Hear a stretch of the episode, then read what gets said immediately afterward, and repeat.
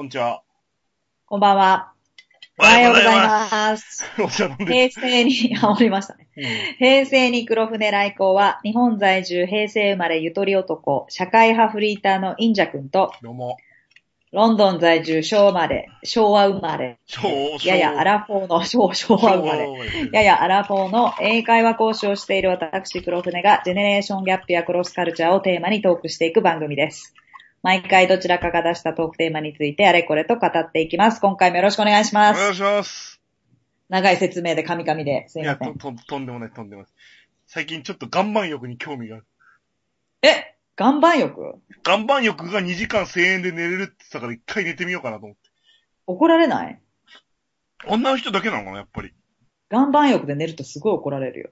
お客様って言って。岩盤浴何すんの？じゃあ寝るもんじゃないの？あれって。あのね、ちょっと不安になるらしいよ。だから寝てると。ああ、その、熱くなって？そうそうそうそう、意識を失ってるのかと思われるから、うんじゃあ行かない？ぼーっとしてないといけないと思う。じゃあ行かない今どうかわかんないけど、うん。だから暇じゃん。で、本とかも読んじゃいけないし。でもなんか昼寝コースみたいのもあったから、あもう寝ていいんだと思って。あ、じゃあ今あんのかね？わかんないけど、昔、その、流行った時に、あの、ミキティと庄司、デートをしたあの岩盤浴だよね。あれ、あれが一番俺初めて、そう、初めて岩盤浴って言葉をあれで知ったもん。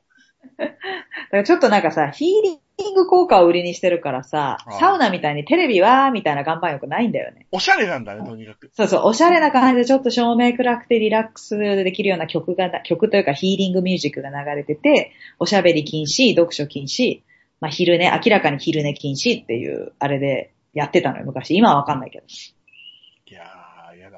なんか今の、今の OL さんがピラティスやってるような OL さんが10年前流行ってたような感じでしょ？そうかもしれない。わかんない。ピラティス、そんな流行ってんの？今。今ピラティスすごい流行ってる。ねえ、あの、ヨヨガみたいなやつ。ヨガの骨盤体操。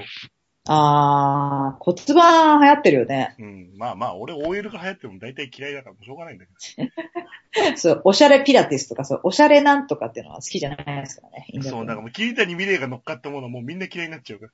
うん、勝手なね。勝手なね。桐谷美玲は何にも悪くないのに。勝手な先入観で嫌いになってますけど、そうね。。あとなんかちょっと豪華めのカプセルホテルみたいなのが新宿にできたから。どのぐらい豪華なんですか？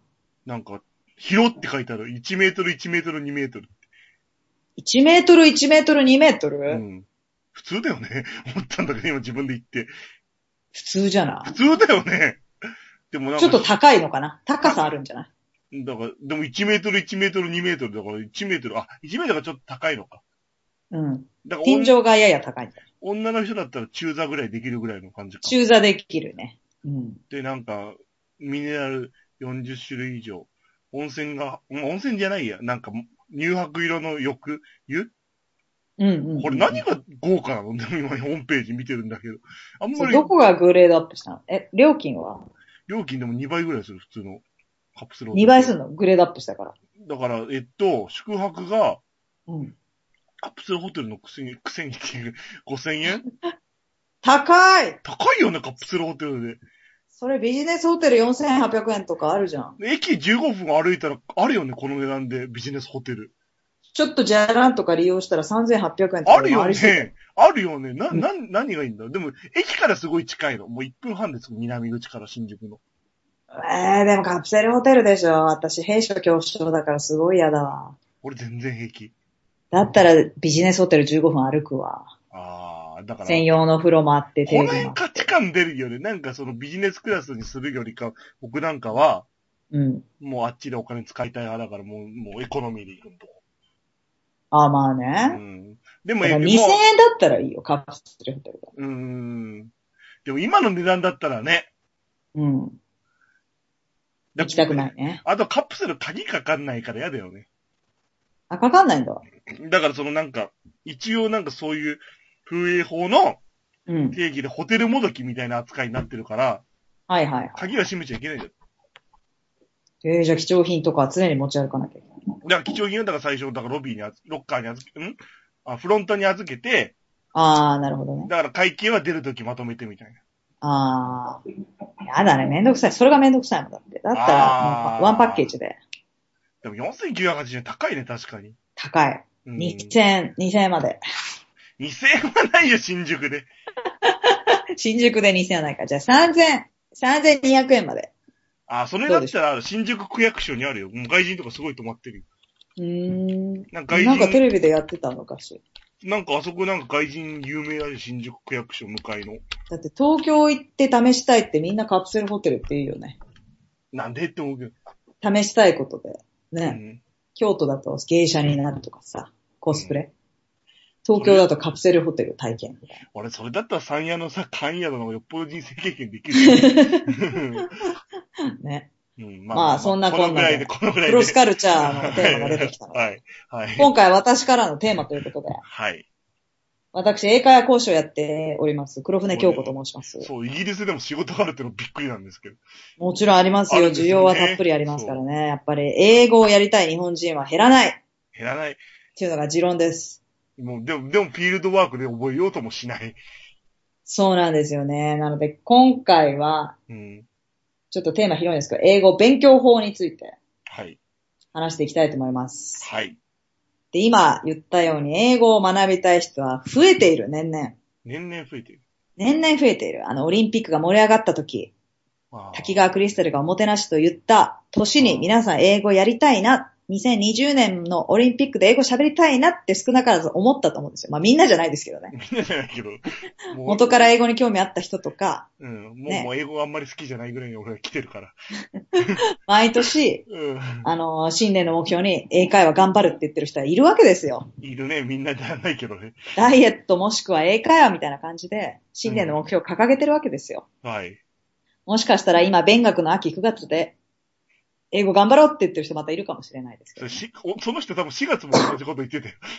そう、多分1月の新年でも言って、年度代わりの4月でも言って。言って、うん勉学の秋9月でも言うという、まあサイクルを繰り返すんですけど、なかなか英語ができるって思う日本人が増えていないっていうのが私の統計ですね。統計ですね。何をもって英語ができるっていうのか人それぞれなんですけどもう、ん。多くの人は結構頂上を見てますね。そうね。多くの人はもうネイティブと同じような発音でネイティブの通りに喋りたいって思ってるんですけど、ね。まずそこを改めるのが必要かなと思いますね。まあね。うん。っていうのはあります。どうですか、インジャ君。英語ができると、自称できると言ってるインジャ君ですけども。まあでも道案内もこの前したけど、普通に遅れたし、うん。なんか、オーストラリアと円みたいなこと言って店員が困惑してるから、ん？オーストラリア？オーストラリア人の人が監禁所で、うん僕はだからそのかチケットショップも兼ねたから、うんだピクセルのチケット少しでも安いのないかなって言ってたの。あ、金券ショップ？金券所で、だからそこで、だからオーストラリアドルから円変えたいみたいなおばさんがいて、うん。なんか結構かなり立ててるんですよ。あ、そういうこともできんの？金券ショップって。まあ、金券所、あ、くっついてるとこもあるの金券ショップと監禁所が。ああ、なるほど、なるほど。なんかそれ、なんか店員さんも困ってるみたいな。だからなんかすごい思う、なんかその英語圏のうん。喋り方って圧が強いから、日ああ、本人はビビるよ、あれ。そう、それもあるね、確かに。だからそれだからもう、いオーストラリアからドルに変えたいのって言ったらもうそこ指さしたらなんか納得して帰ってった。安すぎるっつって帰って。安、安すぎるな、監禁所のせいじゃないからっていう。ここじゃ帰られんっつって帰ってったけど、それをよそ行っても同じだから、それは。伝えることができたのがいいんじゃない？そうそうそう。だから別に僕は今の英語で困ってない。でもなんか文法とか、ちょっと自信な、なんていうの、文法問題みたいになったら、うん結構ボロボロなところはあるし、うん。もうちゃんとスペル書けるかって言ったら全然自信ないから。うん。うん。でももう Google の予測変換でもしかしてが出てくれるから、うん思って。ないね。うん。うん。困ることがないってことですよね。でももしだからイギリスとかアメリカの上流階級のうん。付き合いみたいな中に入らざるを得なくなっちゃったら、うん。まあ今の英語じゃ困りますよ。間違いなく。まあでも喋れるは喋れると。うん、喋れはするけど、なんか別に上流の人に認められるレベルではないなとは自分で思ってうんうんうん。る。でも、だからそういう、お稲さんが目指す英語ってそこだから、そこなんだよね。うんその、今から上流階級のパーティーに行って、うん喋れる英語を身につけたいくて、うん。文法の1ページ目にしがみついてるみたいな感じでしょ。そうそうそうそねう。ね。その勉強法を抜本的にね、うん改善しないといけないなと思って。あと相当きついよ、もう舌が日本人自体になってるからそこまで行くのって。え？舌が？下がもう日本人の発音の下になってるから、うん。R と L の区別して発音って、うん。やっぱり結構大変だと思うなって思うよ。やっぱりもう形すぎたら。あ、そうん、聞き分けもあんまりできないし、う。う自分ん。はね。だから何をもってね、うん。いいとするかですよね。その、でもなんか意地悪で、ライム、フルーツのライムとインのライムは区別つかないよね、みたいなうん。言う人いるけど、うん。別に果物の話してるときにラップの話なんか出てくるわけがないし、そうそうそうそうそう。逆もまたしかりだから、そうそうそうそうそうだから別にそこの聞き分けなんかできなくてもコミュニケーション取れると自分は思ってるから。だから、インジャカはそのコミュニケーションを重視して自分は喋れるって言ってるのは素晴らしいと思うんですよ。うん。みんななんかコミュニケーション第一じゃなくて、いかに TOEIC で高得点を取るかとか、うん。いかに L と R の発音をしっかり発音するかみそうたいな、そう。なんか部分的な そう。ものばっかこだわってると思うんですよ。そう、セックスシティの自分もね、なんか一人になろうぐらいの感じだもんね。ん？何？セックスシティ出てるような、うん。なんかそう、早口の英語で、うん。かつなんか軽いジョークも言えるみたいな。ああ、それ相当頂上ですね。あれ、日本人で日本語でも相当人間力が高い人じゃないと無理だから、あれはうん。うんうん。だからなんか、目指す目標設定が変っていうか。そうですね。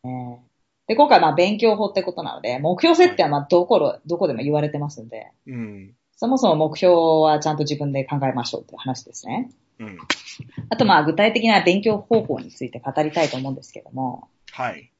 えー、日本であんまりやってないことをちょっと話したいと思います。はい。コロケーションって聞いたことありますか？ロコローションならわかりますけど、ロコモーションじゃなく、ロコモコでもなく、コロケーションです。うんないです。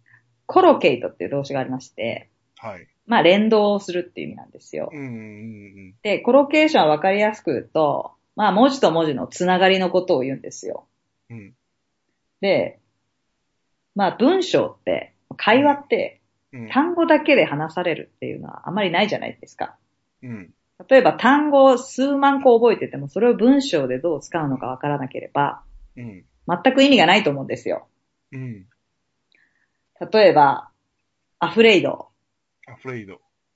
イコール怖い。I'm afraid 怖いって。覚えたとしますよね。はい。で、海外でショッピングに行って、すいません、これ探してるんですけど、って言った時に、店員が、I'm afraid we don't have that って言ってきた時に、うんうんうん。なんでこの人怖がってるのって思っちゃうのが日本人の典型的な英語力なんですよ。そう、だから、ソーリーも違和感あるもん。やっぱり、お悔やみ申し上げますみたいな意味、ソーリーが。あー、あれでしょ。なんかすげえ違和感あるから。はいはいはいはい。うんだからそれ文脈力ってことが足りないんですよね、日本人って。コロケーション、コンテキストとは違うそれは。ん？コンテキストっていう、だからその文章あ、のコンテ流れで、クスト？うん、とは違うの？コロケーション。まあ似てますね。コンテクストは文脈ってことでしょ？例えばその sorry の話で言ったら、 sorry イコールごめんなさいと思ったんだけど、実は母が亡くなりましてって言ったら、Oh, I'm sorry っていう、その sorry でしょ？そうそうそうそう。それがコンテクストなんですよ。文脈力でう。んコロケーションは何かっていうと、例えば、もうひどく、あの、お悔やみ申し上げます。慎んでお悔やみ申し上げますっていう時に、例えば、I'm 何々 sorry っていう時は何が入るのかなっていうのはコロケーションです。あ I'm very sorry でもいいですけども、I'm terribly sorry とか、まあ申し訳ないっていう時ね。あ。うんうんうんうん。なので、文字と文字の仲良し具合のこと、コロケーションって言うんですよ。ああ、どのくらいの頻度でこの単語と、そうそうそうそうそう。、オールモストオールみたいなもんですね。そうそうそうそう。オールモストオールの前で使わないもん、そそうれぐらいしか。almost all みたいなもんですよ。うん。例えば、wear イコール着るって覚えてるでしょ？うん。で、でも日本語だと帽子の場合は着るって言わないじゃん。うん。帽子はつけるとか被るっていうじゃん。で、靴下は履く履く。って変わるでしょ。それがコロケーション。コロケーション。そう。同じウェアで着るって習ってても、帽子の時はあ関被るし。連度の強い単語ごとにその関連付けとくってこと？ん？関連、だからもう、関連、だから、香水っていう単語が来たら、うん。臭い、いい匂い、みたいな、そういう出てきそうな単語を網羅しといて、みたいなことをするってことそうですね。うん。例えば、ゴミ、臭うんい、悪臭の強いとも言うじゃないですか。だから悪臭の強いからリンクして生ゴミとか腐ったものとか。そうそうそうそう。マインドマップ言葉のリンクのことですね。マインドマップみたいな感じだ。ん？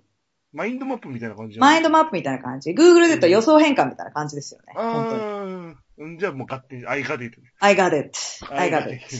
それもまさにコンテクストで、got it って言ったら分かったってことじゃない、もう愛が出てても一つの単語ぐらいで覚えちゃってる。そうそうそう。そのぐらいの感覚になっていくのが必要で、うん。今、すごい美女が陰弱に I love you って言ったらいちいち、私はあなたのことを愛してるってもう訳してないと思うんですよ。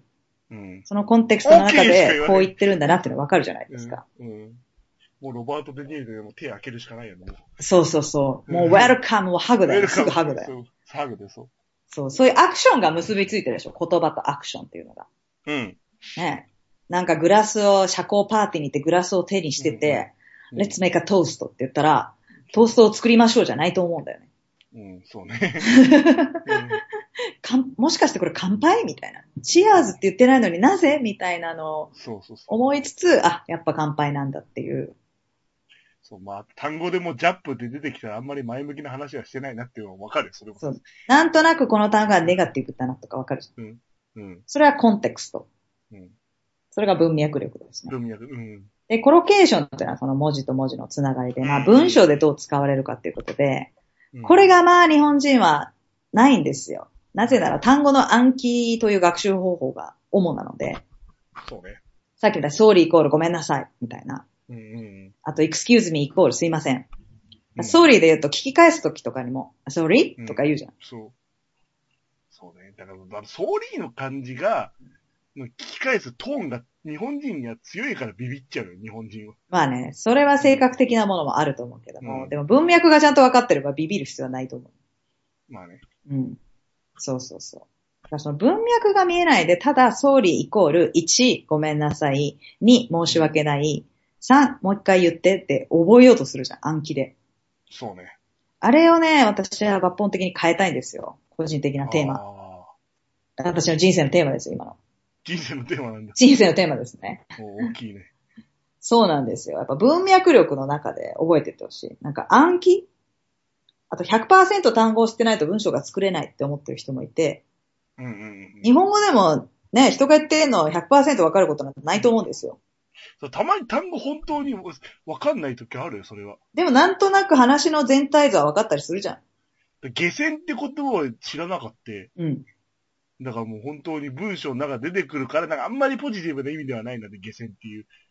どういう意味？ゲーセンって。なんか、げなんかその売春の圧春する人みたいな。へー。女になんかよくわかんない、あんまり見たことない感じが出てる。下船かな？下船かな？うん。どういう感じだですか？からそういう日本語でも、うん。それとわかんない単語があるぐらいなんだから、そうなのよ。うんそうなのよ。日本語でも若い子と、ね、年配の人で話が合わない時もあるし、うんうん。通じない時はお互いこう寄り添って話すわけじゃないですか。そうそうそうそうそうそう。もう本当わかりやすい例で言ったら今はもう市民権を得てきてる超やばいっていうやつ。そう。あれ最初出てきた時も、ね、年配者がびっくりしてたじゃないですか。まあ今の鳥間も気持ち悪いよ。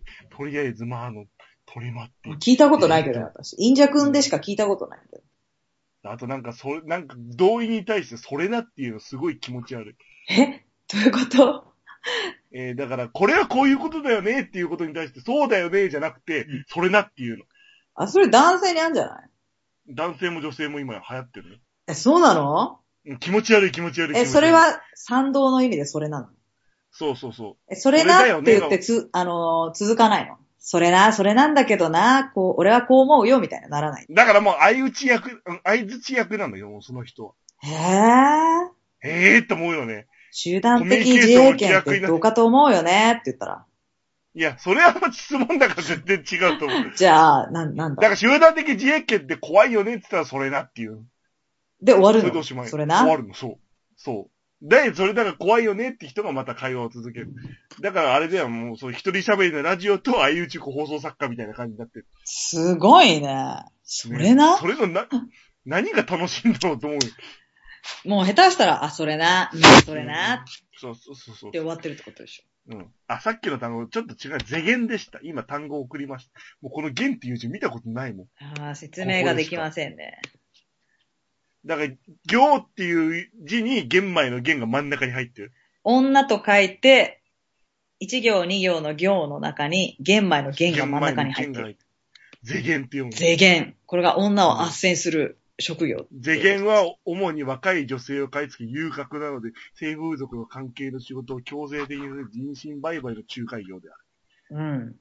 だってこの単語多分日本人の半分以上は見たことないでしょ。ないよ、半分以上。うん。そういう官能小説読んでる人しか多分合わないよ、このう単語。ん。でもこれが文脈の中で使われてると、なんとなく女をなんとかしてるんだろうな、みたいな意味で。女を悪く扱ってることだろうなっていうのがわかるから。なので、その文脈力が欲しいと思うんですよね。うん。なので、じゃあどうしたらいいかというと、やっぱり全体的に日本人読み書きできるって言われてますけども、うんはっきり言ってできません。ほうはっきり言いま断す。断言りますか？断言できます。断言できます。は2回言いましたけども。はいはいはい。そもそも文章を読めると思ってますけど、読めてません。その理由は、ただの単語の暗記をしているだけで、単語頼りに文章を想像して読んでるだけで、本当の意味読めてない人がたくさんいます。まあね。それで大学受験きっかけに行ったりするからね。うん、そうそう。それで大学受験を乗り越えるっていう人が大多数だと思いますけども。で、大学受験側もそれが分かってるから、うんなんか実際は反対の意味なのにポジティブな単語があるからポジティブに思わせたりとか。そうそうそうそう。うん。まずあの、受験英語をやめてほしいってのは、まあ、それはまあ、多くの人が言ってるんで言いませんけども、基本的にまあ読めないんですよ、日本人って。ああ、文脈が読めない。文脈が読めないし、単語を、例えば100%知らないと文章を読めないってフリーズしちゃう人が多いんですよ。そうね、それはあるね。うん。例えばその受験で習った英語って言って受験勉強ならできるけど、例えば今海外にいきなり言って、駅の標識が読めないみたいなね。極ファッキンジャップって言われてもニコニコしちゃう。みたいな極端な例で言うと。極端なね。なので全体的に読めないので、多読っていうのをした方がいいんですよ。多くを読む。はっきり言って学校の勉強以外で英語を読むっていうのはないと思うんですよ。そういう受験とかを除いて、自分の趣味とか、楽しみで読むっていうのはなくて。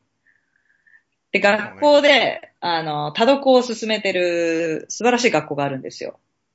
はい。もう中学日本の学の、校？日本の学校で英語に力を入れてるところで、まあ、ちょっとテレビで見た情報なんですけど、うん。まあもう、卒業までに、まあ、図書館に英語の本がいっぱいあって、ああ。で、もう何冊も読まなきゃいけなくて、で、一冊読んで、途中でつまんなくなったらどんどんやめてもいいと。うん。とにかく、わからない中、読んでいくっていうのが大事だって言って。うん。で、それはリスニングにも言えまして、100%わかるってないと思うんですよ。日本語でも。ない。ないな。んか今音声途切れたけど、こんな感じで言ってたっていうのあるじゃないですか。うん。ね。ビビートたけしが何言ってるのか分かんない時はあるよ。しょっちゅうあるよね、テレビで。うんうん でも、安住さんの反応で、滑舌が悪くて何言ってるかわかんないけど、こういうこと言ってんのかなってかいつまんで、そうそうそう。わかるようになるじゃないですか。うんうん。で、英語も一緒で、最初って全然聞こえないと思うんですよ。で、もちろん基礎がないと聞こえないってありますけど、ある程度基礎があったら、なんと、シャワーを浴びていたら、だんだん慣れてくるっていうのは実はあって、あだんだんその音に慣れてくるっていうか、英語独特の。私の生徒さんでも多いんですけど、ーうんうん。私のレッスンに問い合わせをしてくる人たちの半分は、こう海外で生活してて、相手の言ってることは聞けるようになりましたと。なんかわからないけども聞けるようになりましたと。うん、でもそっから喋るアウトプットの段階で苦しんでます、助けてくださいっていう人がいるんですよ。じゃあどうやって聞けるようになったんですか？って言ったら、まあいろんなのを聞いてみたり、その生活してるから嫌でもまあ聞こえるっていうのもあって、うん。確かに何もしないでいきなり聞こえるっていうのはないと思うんですよ。うん。でもだんだんこういう生活の時はこういうなっていうのが分かってきて、聞けるようにはなったと。なのでまず第一段階としては、日本にいる人ができることって言ったら、そういう多読多聴、多くを読む、多くを聞くっていうのはまず基本中の基本なんですよ。はいはいはいはい。で、100%単語とかを知らなくてもいいというところですね。うんみんなすぐ辞書を引いちゃ僕も聞いてても分かんない単語あう。るよ。うん。うん。日本語でもありますよね。小説読んでて、これどういう意味なんだろうみたいな。だからもう最近ちょっともう英語を聞く機会があんまりなくなってきてるから、うんだからあえて、だからちょっと一週間前の NHK のポッドキャストとか聞くようにしてる英語で。英語で。だからニュースの内容は知ってるか素ら。晴らしい。うん。だそれもいいと思うんだよ。ハリーポッター日本語で内容を覚えた上で、字幕なしで英語版見るとか。いいと思いますよ。うん。そうそうそうそう。っていうのはあると思いますね。やっぱり前もちょっと話しましたけど、オランダ人がなんであんなに英語できるかと。うん。北、北欧の人がなんであんな英語できるかというと、もう、テレビがずっと流れてるわけですよ。字幕もなく、吹き替えもなくう、ん。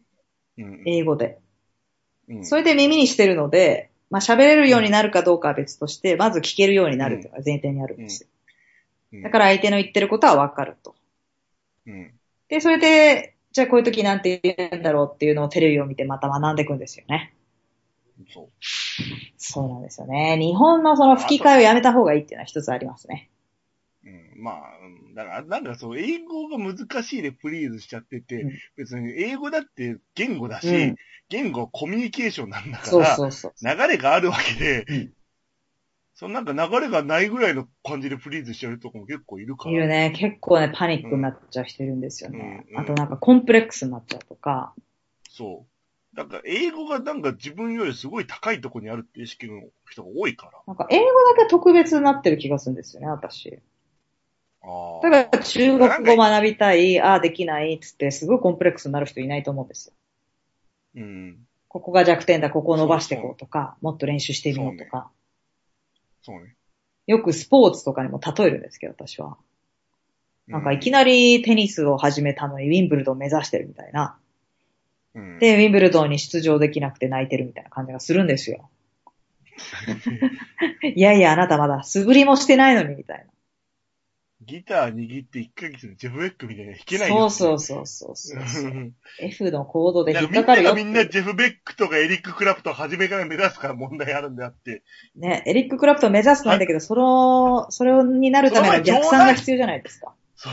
町内会のコンテストに出て恥ずかしくないぐらいの技術にまずだったらって思う。そうそうそうそうそう。うんうん。なんか英語だけ美化されてるのがね、ちょっともったいないかなと思過剰にコンプレックス強いから、日本は英語う。ん。あと私が英会講習してることで一個気になるというか、うん皆さんにお伝えしたいのが、はい。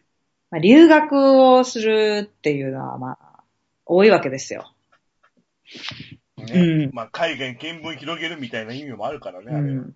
あもちろんそれはいいことなんですよ。海外で実践して、その文脈力も身につくし、こういう時にこう言うんだみたいな体験がいっぱいできるってのはいいんですけども、実践の前に、そのギターで言うと自分なりに行動を覚えるとか、うん自主練をするとか、うん。ね。っていう練習も足りずに留学する人がまあいっぱいいるんですよ。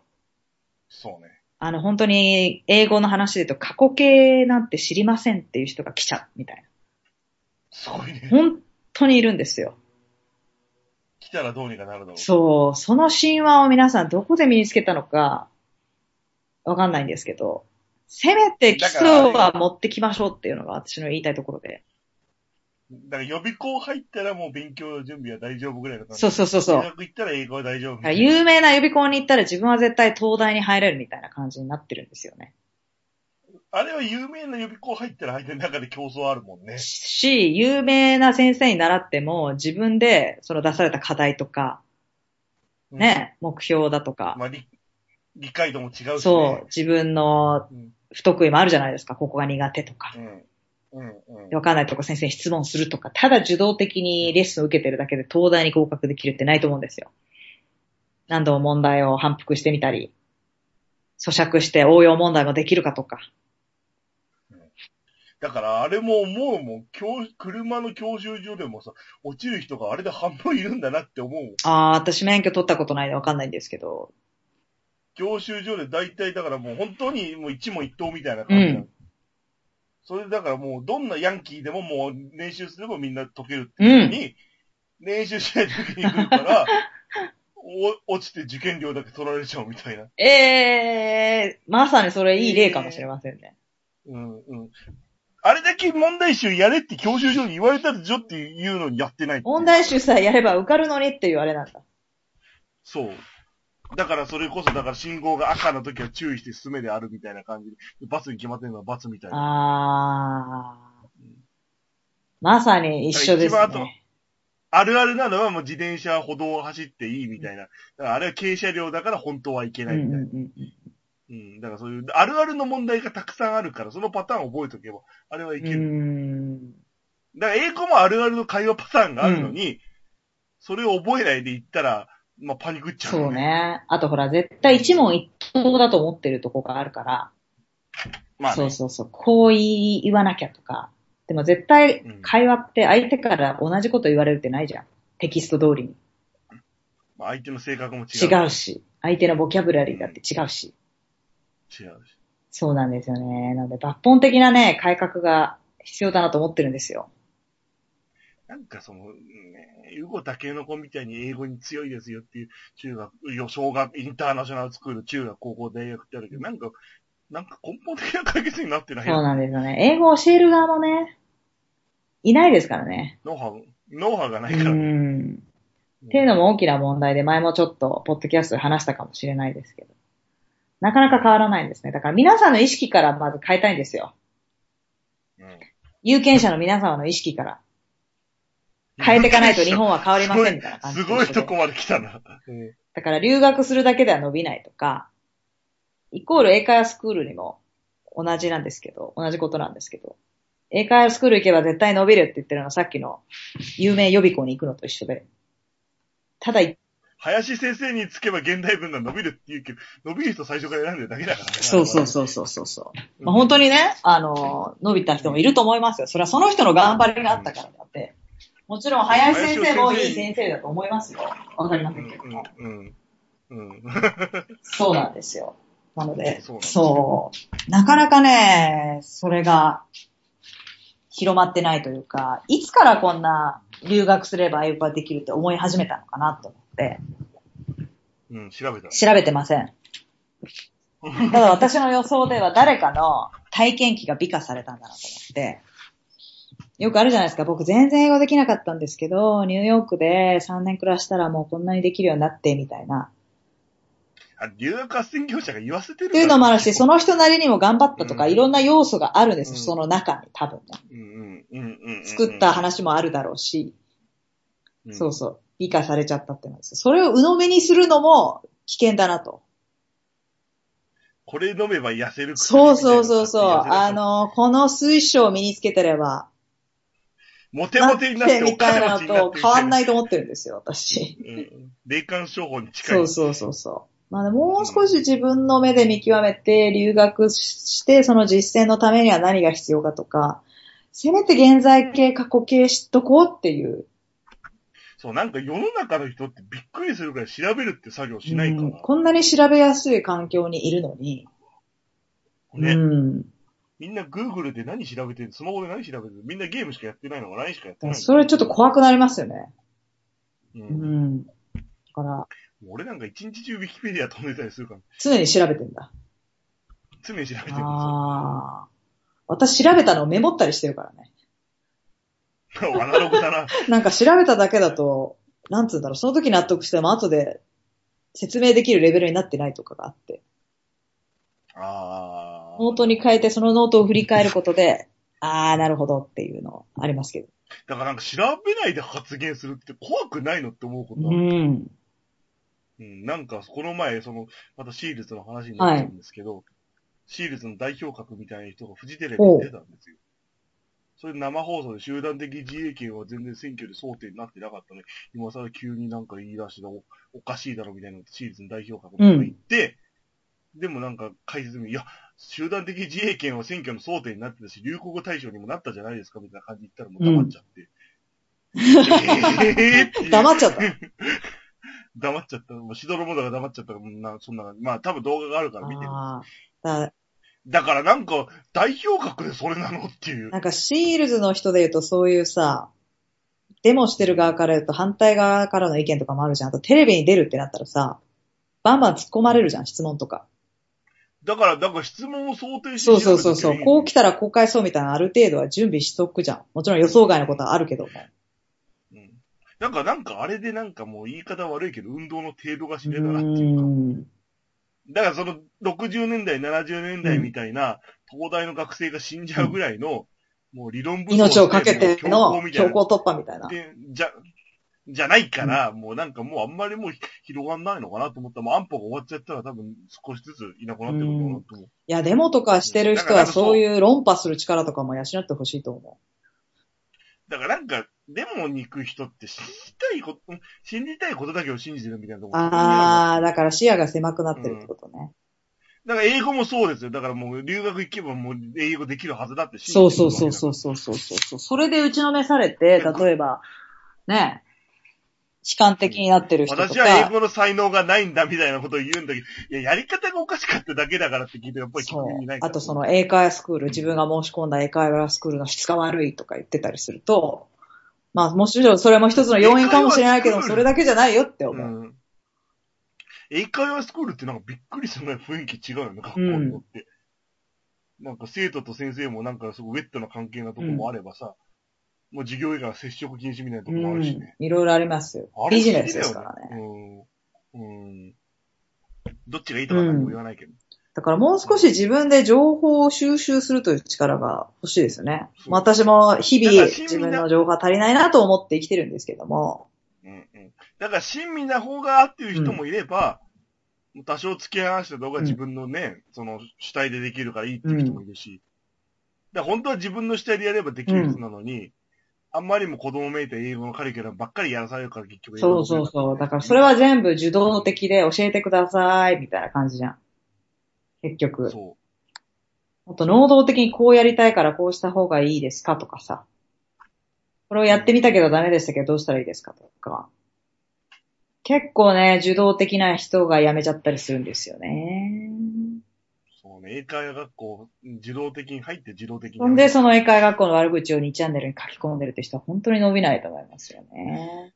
それ、悪いのはそっちなのって思う。そこかなとか思うんですよね。そこかなっていう。うん。だってこんなに今メディアいっぱいあるじゃないですか。書店に行けば本はある、サイトにもいろいろある。YouTube にもたくさん今ね、日本にいたら英語聞く機会ないしとか言ってても、YouTube 開いたら海外の YouTube とか平気で見れるじゃないですか。海外の YouTube の、だからあれを、だから字幕、だから同じニュースを見ればいいんだから、海外でも日本の話題上げたりするし、うん、日本の海外の話題みたいな、でも海外のメディアも上げてるから、うん、だって CNN とかそういうの YouTube で自分で上げたりするから。それをね、自分で調べようとしないっていうのもありますしね。もう外人のもう声はもう聞き取れないってもうその思い込みでや、うん、だったら聞き取れるまで、うん、千本ノックじゃないけども。うん。ね、片っ端から見ていけばいいじゃない。根性論ね。まあ、ど、やっぱり英語は、英語も限らずなんかそういうもともとできなかったことをできるようになると、やっぱりどっか根性論入って、うん、英語に限らずね。うん。うん、スポーツもそうだし、こっちもそうだし。そうそうそうそう。詳しい人に聞くとかさ。ね、社会派員者君にね、社会のことについて聞いたりしますよ。でも聞いても、俺もあんまりうまく説明できてないこともあるけど。だから説明できてなかったらできてなかったらまた自分の知らないそうそうそう、自分に知らないものを知ってますからね。うん。もう少し幅を広げてほしいかなと思いますね。うん、いや、あの、違う、あの、はい、員者君じゃなくて、英語を勉強してる人が。ああ。ああ。なんかもうこの暗記方法で絶対無理と思ったら、もうそれやめてほしいと思うんですよ。日本人って結構根性が好きなんで。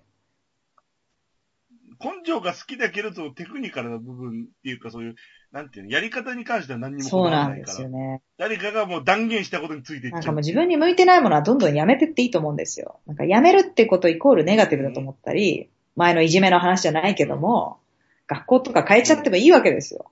どんどん逃げていいわけですよ。そう、なんかツイッターで、ツイッターでなんか話題になったのが、うん、学校が辛いなら図書館においでみたいなことを図書館の司書の人がツイートして。はい、見ましたよ、それ。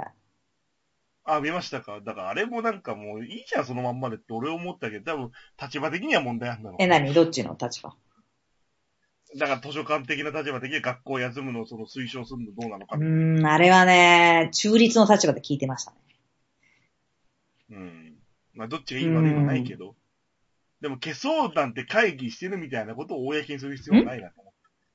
消せない、だから消そうかどうか、図書館で会議してるみたいなことを言う必要はないなと思った。消すなら消す、消さないなら消さない、そのままにしといても、決まったら消せばいいし、で、そのまま残すと残しとけばいいし、なんかそれが漏れてきたのがよくわかんない。確かにね。いや、その時はそれでいいと思ったんだから、行けばいいんだよ、なんか。たまたまその話題が広がっちゃって賛否両論あるってのは、どんなことでも賛否両論あるじゃん。そうそうそう人の、人がいいと思ってやったことが裏目に出ることあるし。だから僕がデモがすごく嫌いなのもそうだし、デモが大好きな人もいるし、ね、そうそうそうそう。いうのは絶対いるから、みんな同じじゃないから、うん、その図書館においでって言った人はいじめで自殺するぐらいならもっと逃げ道はあるよって言ったと思うし。そうそうそうそうでもその教育的立場から言うと学校やれば推奨はできない。っていうのもあるし、難しいとこだよね。でもそれで、なんつうの。皆さんの注目を集め、まあ、議論こういう方法もあるんだよと議論にもなり、話題に上がるっていうのは成功じゃないですか？いいこと、うん。だからそれでもう十二分だね。そうなんですよ。ね。ねうん、だから英語もね、もう少しこう、上の人がこんだけ英語できないっていうのが上がってるじゃないですか、結局教える側も。小学校で英語導入するっても教える側がね、いないとか。だから英語の先生になるプロセスで英語喋れなくてもなれる。なれる。なれる。なれるんだよね。あれ不思議ね、私も普通の一般的な中学校行きましたけども、ね、外国の先生来たら喋れてない英語の先生にいてびっくりしましたよね。ねあれつって。あれ？できないの？ねびっくりするほどできてなくて。ね、で、高校行ったら帰国子女だった先生が、英語の講師だったんですけど、英語の先生だったんですけど、すごい喋れてると。うん、その感動もあったかもな。うん。感動した。高校の時にその帰国子女の先生は、まあ嫌な奴だったんですよ、性格的にね。なんかもう高飛車な感じで、だから帰国子女嫌いなんだみたいな、高校生なりにね。ああの先生嫌いだつって発音も悪いし、つって、本当は発音はいいんだよ。す、うん。自分がそうそうそう。自分の発音じゃないだけで。あの鼻に触ると、まあ性格がちょっと嫌な先生で、もう一人、すごいおっさんの先生がいたのね。もう頭もハゲてて、もうザ・ジャパニーズ・サラリーマンみたいな先生で、で、その人リスニングの先生だったんだけど、初めてそのリスニングのクラス行ったら、びっくりするほど綺麗な発音で、おっさんとは思えない英語を喋ってたのね。失礼だけど、本当にハゲ上がってて、本当にティピカルジャパニーズマンっていう感じだったの。でもその人の口からびっくりするほど、あの、綺麗な絵が出てきて、うわーっていう衝撃はありました。なので、そういう体験も必要ですよね。そういう先生もいてほしい。そう。うん。まあ、やっぱね、公立にあんまいないと思うね、そういうのが。まあ、私立がみんな持ってっちゃうから、ね、うん。そうそうそうそう。って言ってもね、なかなか、なりたいっていう人もなれない世の中ではありますけどね。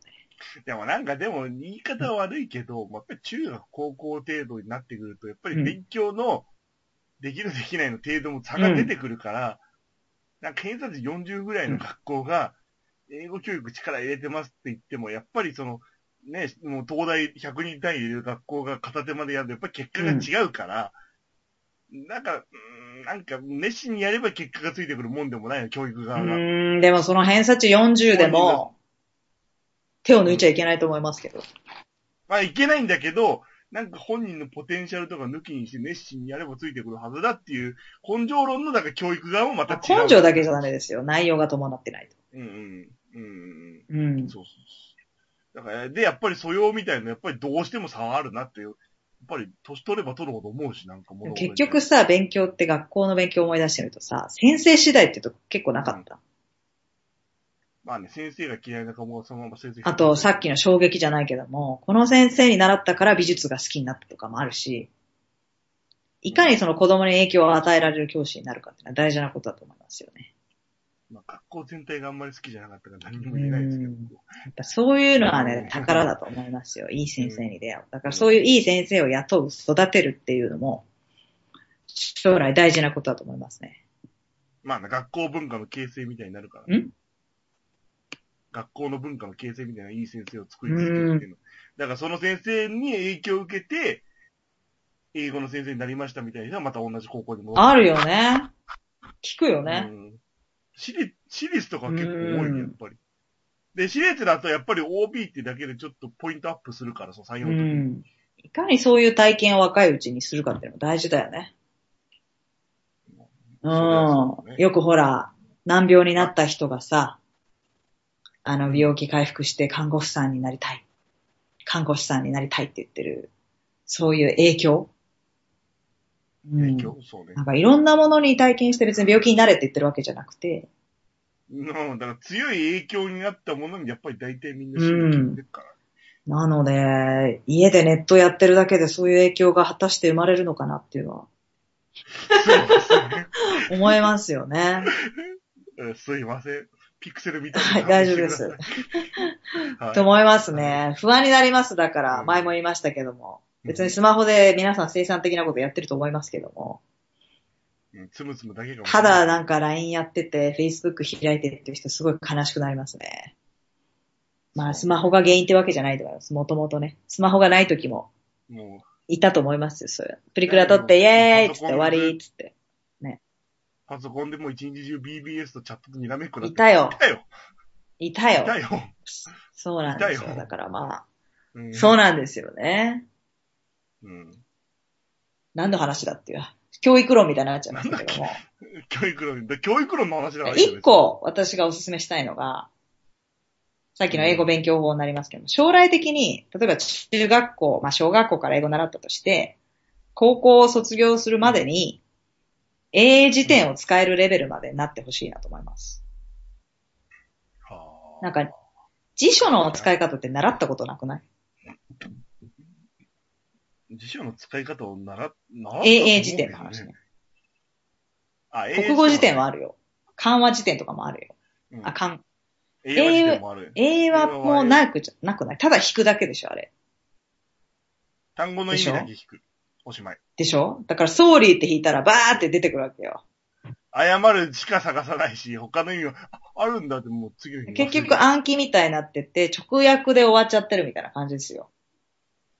うんうん。だから極端な例で言うと、Ladies and Gentlemen って言ってるのがあって、ねうん淑女紳士の皆様みたいなこと言わないじゃん、日本語で。そうだろう。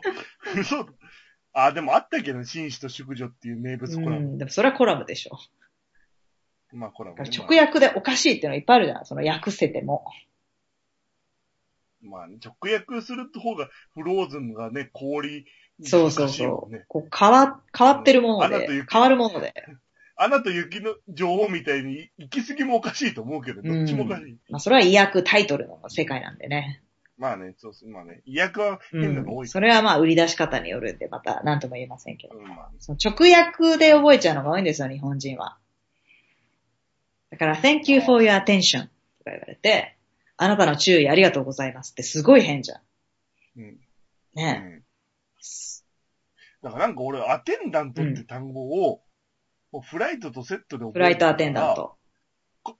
だから、なんか全然そこ以外使わないんだなと思って、もうこの何年も生きてきたんだけど、だこの前、だからそう、駅に紹介するときに、なんかその外国人を4つはいはいはい行きたかったのね。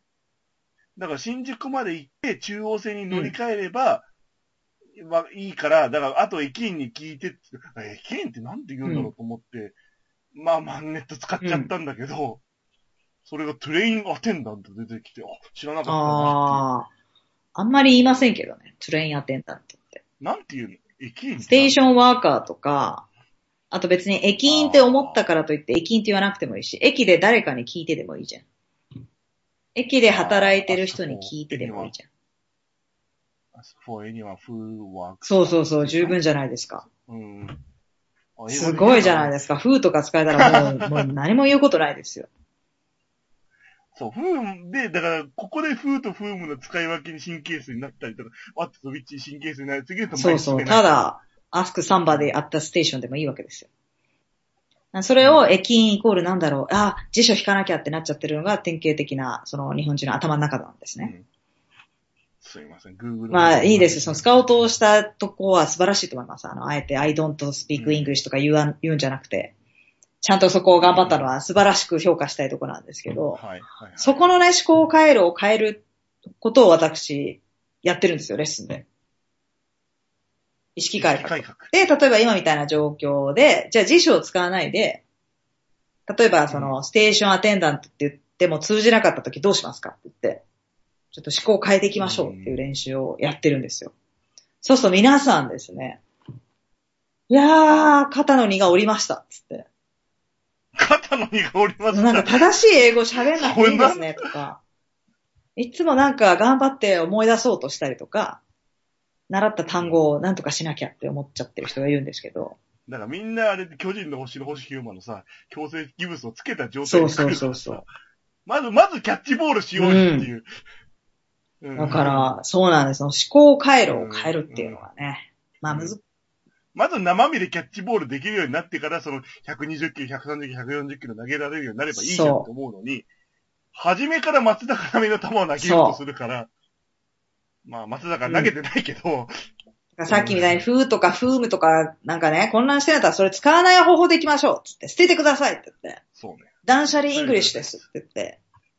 じゃあそれも通じなかったらどうしますか、うん、究極の捨てる英語っていうのがですね。うん、そう。だから、 in と at にこだわりすぎてもしょうがない。 in the station で割ったどっちでもいいなよつって。